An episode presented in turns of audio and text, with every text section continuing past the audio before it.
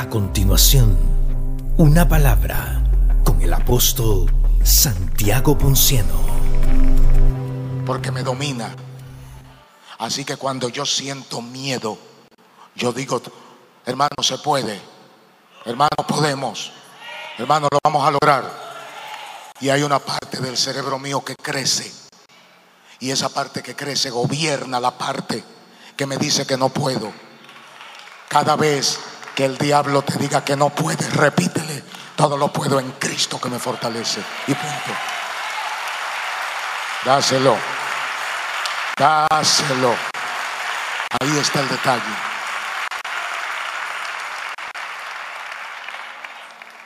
El día pasado le dije que el avivamiento tiene que ver con el conocimiento. No hay una parte más fuerte de la vida humana que la ignorancia. Cuando usted ignora la cosa, te bendigo. Declaro sanidad sobre tu cuerpo. Declaro que Dios se lleva toda enfermedad, todo el daño de tus riñones se va ahora. Créelo en el nombre de Jesús. Oye, Aniel, hay unas enfermedades que no existen en el cuerpo humano, solo en la cabeza. Y eso tiene que ver por la plasticidad del cerebro humano.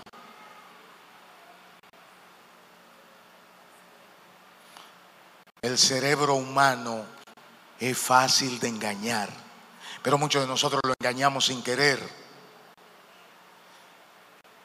Te voy a decir algo. Si en este momento tú te pones la mano ahí y dices, yo creo que tengo úlcera, yo me siento mal, creo que la tengo, y un amigo tuyo viene y te dice, ¿qué te pasa que la cara la tiene tan, tan pálida? Entonces tú le dices, sí, es que me siento mal de aquí.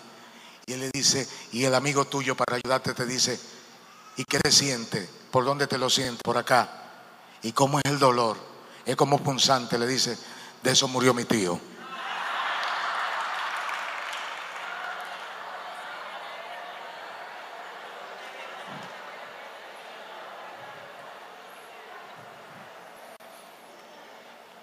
Tu cerebro comienza a hacer crecer una mentira, pero como uno, él no sabe lo que es verdad ni mentira, porque cuando tú le das valor a una cosa, tu cerebro la reconoce.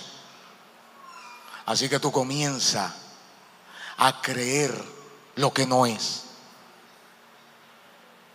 Esas son las enfermedades psicosomáticas. Se producen en la psiqui y se manifiestan en el soma. Psicosoma. Hermano, el conocimiento de la cosa me libera. Si usted no sabe lo que está pasando, usted es esclavo de una realidad virtual. Usted tiene que saber perfectamente quién es usted. Y yo no le estoy hablando a usted de nada que no sea bíblico. Es la Biblia la que nos enseña a creer. Y ahora yo entiendo el valor de la fe. La fe, yo la defino como una pared gigantesca que no le da paso a los pensamientos negativos y que me permite luchar contra ellos, manteniendo al otro lado todo lo que Dios quiere para mí. Dios tiene pensamiento de paz y de bendición para ti. Y el diablo que recoja su papel y se largue, porque yo voy por lo que Dios dijo. No te estoy oyendo. Hay que entenderlo. Hay que comprender eso. ¿Qué fue lo que le pasó a Pedro? Pedro comenzó a caminar. La fe se activa con el cerebro, con el pensamiento. Y cuando él dijo, dime que vaya, Jesús le dijo, ven. Esa palabra lo activó. Ven, esa palabra lo activó. Por eso es que se habla de rema. ¿Qué es lo que es un rema? Una palabra que se activa en tu sistema. En una ocasión tú vas a decir, yo puedo. ¿Tú sabes hasta cuándo tú vas a poder? Hasta que la duda quiera derrotar y derrote lo que tú dijiste que cree. Cuando te diga creo, crea. Y cuando vengan los vientos contrarios, crea. Y cuando las olas están más altas, crea. Y cuando estoy hundido hasta la mitad, crea. Pero no somos capaces de mantenernos creyendo hasta ese momento. Así que en este momento te digo lo siguiente. No nos vamos a doblar. Vamos a salir todos de la barca y vamos a aceptar lo que venga, que venga como venga. Jehová dijo, Jesús dijo, el Espíritu Santo dijo, Dios dijo que si tú crees, eso es suficiente. Dale el aplauso. Dáselo más fuerte. Dáselo más fuerte. Voy. Hay una carrera loca en la vida. ¿Cuál es la carrera? Mire esto. Todos alguna vez hemos tenido los vientos en contra. En la casa en el matrimonio, en los negocios, con los hijos, el esposo con la esposa y la esposa con el esposo, en la iglesia, bien contrario, no creen en mí, no me aceptan, en la universidad, en el lugar donde tú trabajas, vientos contrarios, pero le voy a decir algo. Se lo voy a repetir porque se lo he dicho varias veces. En Costa Rica, Tana, yo estaba en la iglesia del pastor, el dominicano, que tiene una iglesia grande, que morenito, se me fue el nombre. Creo que está en la Juela. No, bueno, te digo ahora. El caso es que siempre habla de bendiciones por enlace. Nelson Paredes. Yo estaba en la iglesia de él ministrando en un congreso y había otro apóstol. El otro apóstol era un hombre muy versado, tenía muy buena palabra. Él me decía a mí que yo la tenía y yo le decía a él, eres tú. Y no la pasamos en ese pugilato, pero él de verdad es un tipo versado. Y si yo le digo que es versado, créanlo. Fíjense que tenía algo que yo no soy totalmente. Él era piloto.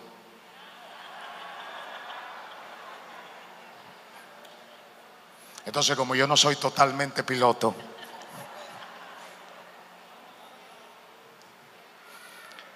dije, este tipo está, bien. El caso es que me pongo a hablar con él, porque a mí como que me gusta pilotear. Y yo le doy gracias a Dios, porque yo le tenía mucho miedo a montarme en un avión.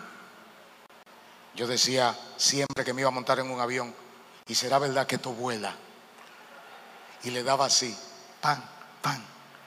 Cuando iba entrando a la puerta, le daba y decía, verdad que esto vuela tan pesado.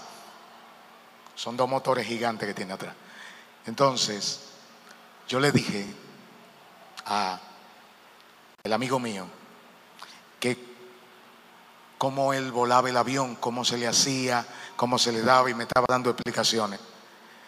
Entonces me dijo algo que me llenó de fe. Y ahora yo, todo lo que, todo de aviones lo estudio, todo, quiero aprender todo de los aviones y aprender mucho. ¿Sabe por qué? Para que me crezca la parte del cerebro, donde, donde tú al avión no te importa subirte. A mí no me importa subirme en cualquier avión. ¿Tú sabes lo que yo digo cuando me subo?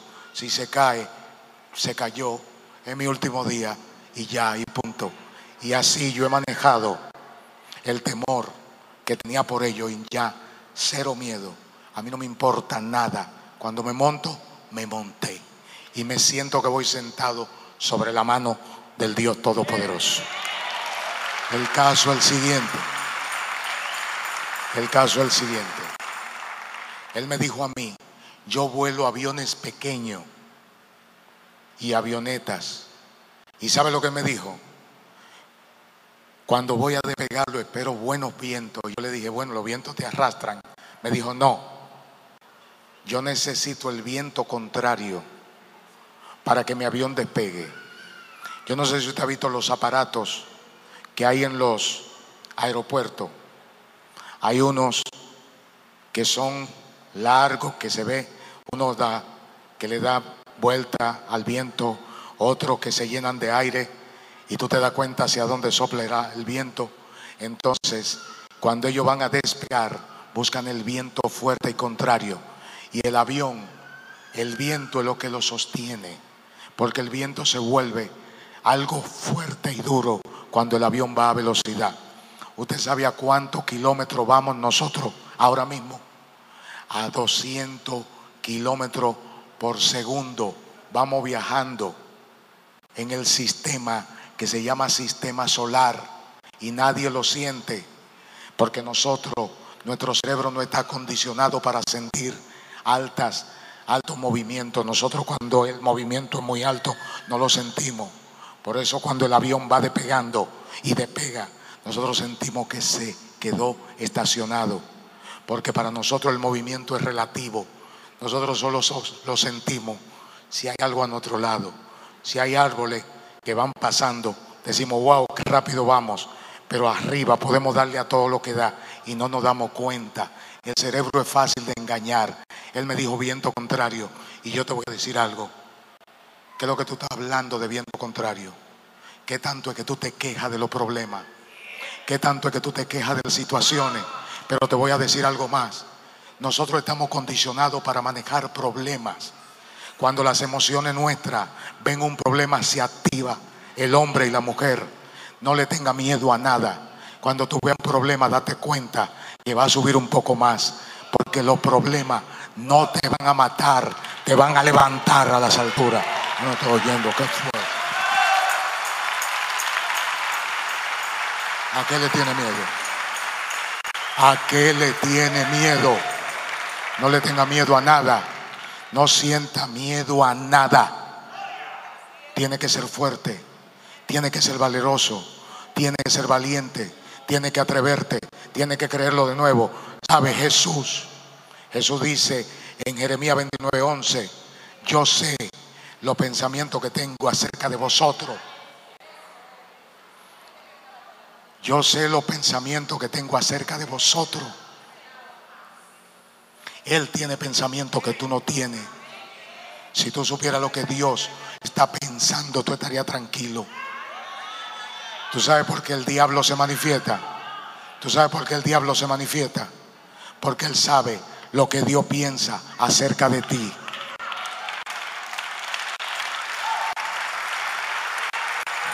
Dáselo. ¿Qué le tiene miedo? ¿A qué le tiene miedo? ¿Qué es lo que Dios piensa acerca de ti? ¿Qué es lo que Dios tiene planeado acerca de ti? Los únicos que saben el final de la película que ellos mismos están filmando son los cristianos.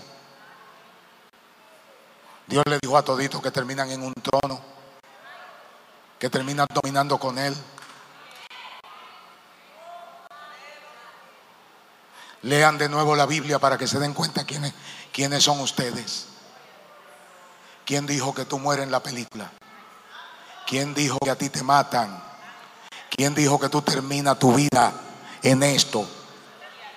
A usted lo trajeron a tierra de victoria. Aquí no se pierde. El único lugar donde perdiendo se gana es aquí. Porque mientras más te molestan, más fuerte te hacen, más moldean tu carácter y más va a alcanzar las metas en Dios. Si el aplauso es para Dios, dáselo. Si es para Dios. Ahora te digo un poquito más. Te digo un poquito más. Las cosas a veces nos salen tan mal. Pero qué mal nos salen las cosas a veces. Y creemos que ese es el final. Hay gente que cuando te ve metido en un alto problema, se burla, se ríe, se mofa y otros dicen, yo lo sabía, yo sabía, yo sabía que no lo iba a lograr, yo sabía que no lo va a alcanzar, yo sabía que él se quedaba a mitad de camino. Yo sabía que ella no iba a alcanzar sus metas. Y hasta dudan cuando oyen tu nombre. Porque ya no le molesta solo tu persona oír tu nombre. Hay gente que no soporta el nombre que tú tienes.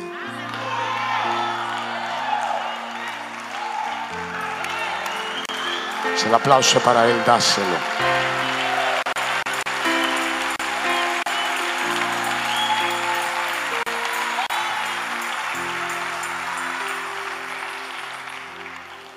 El sonido de tu nombre lo alborota, lo altera.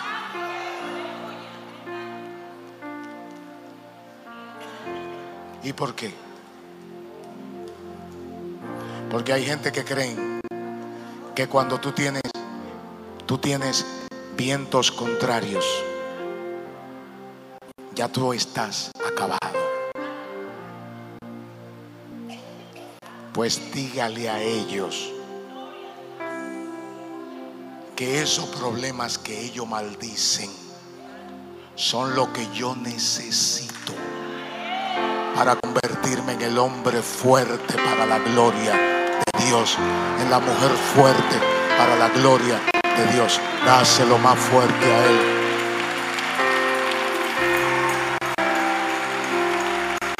Le está faltando, póngale más.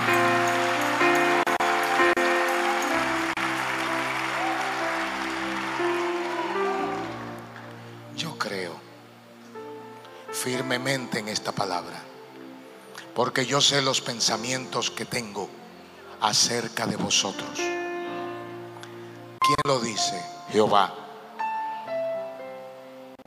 Yo quiero que alguno de ustedes me diga cuándo fue la primera vez que Jehová falló, que Jehová traicionó, que Jehová dejó de hacer lo que dijo. ¿Cuándo fue que Él dejó de alcanzar su meta. ¿Cuándo fue? Ustedes conocen a un Jehová que le falla a sus hijos. Yo conozco a los hijos fallándole a Jehová. Pero un Jehová que aún cuando le han fallado es capaz de extender su mano y ponerlo en el camino. Estaba leyendo un libro de eso de motivación. Yo leía muchos libros de eso cuando enseñaba eh, motivación. Yo era predicador de motivación para empresarios y mercadólogo y vivía del mercadeo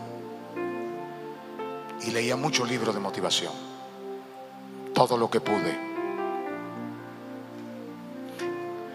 Andaba con un libro en la mano siempre.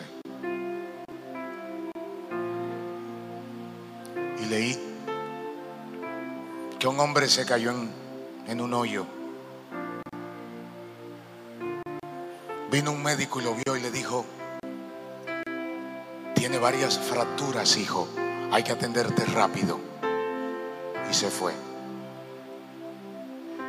No te quede ahí. Tiene fractura. Sal de ahí. Pero se fue. Llegó un ingeniero y cuando lo vio dijo, hijo, ese, pie, ese hoyo mide más o menos cuatro por dos tu caída debió ser muy violenta. Y se fue. Vino un pentecostal y le dijo, cuando lo vio, algo le hiciste tú a Jehová que te dejó caer en ese hoyo.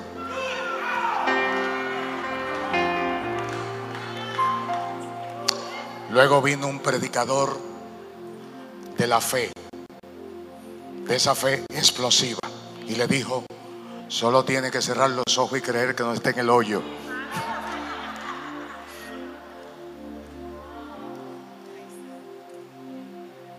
Y así fueron llegando. Hasta que llegó Jesús. Lo miró. Se acostó. Extendió la mano. Lo agarró. Y lo ayudó a salir del hoyo. El Cristo que yo conozco. Al que yo le sirvo. Al que yo adoro aquí no le importa cuándo, cómo, dónde y por qué yo estoy en el hoyo. Solo extiende la mano y nos ayudará a salir del hoyo en el que estamos.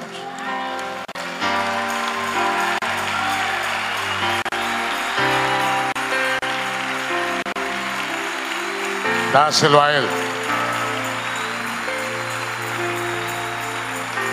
Dáselo más fuerte a Él.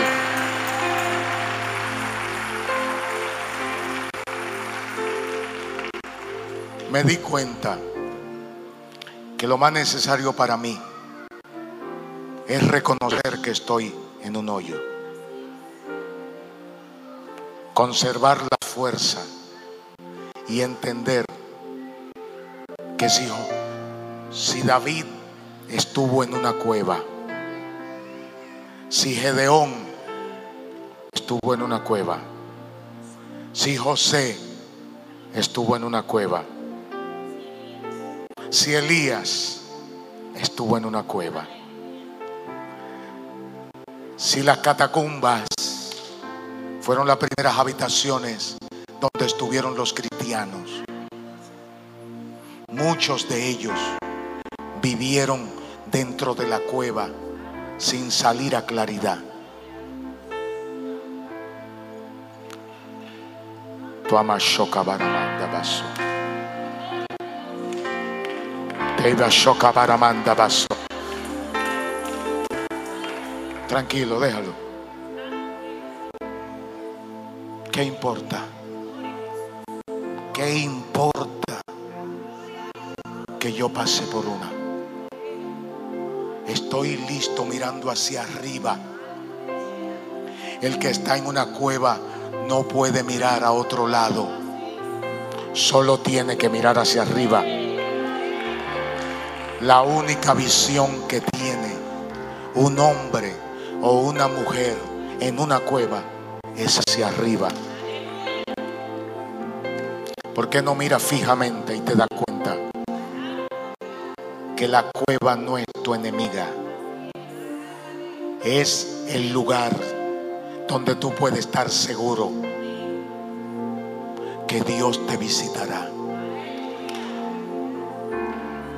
Dios visitó a Gedeón y lo sacó de la cueva. Dios visitó a Elías y lo sacó de la cueva. Dios visitó a David y lo sacó de la cueva. Dios visitó a José y lo sacó de la cueva. Dios visitó a Daniel y lo sacó de la cueva. Dios visitó a Sadrat, Besat y Abednego y lo sacó de la cueva. Si Él lo visitó a ellos, tranquilo, que Dios también te visitará.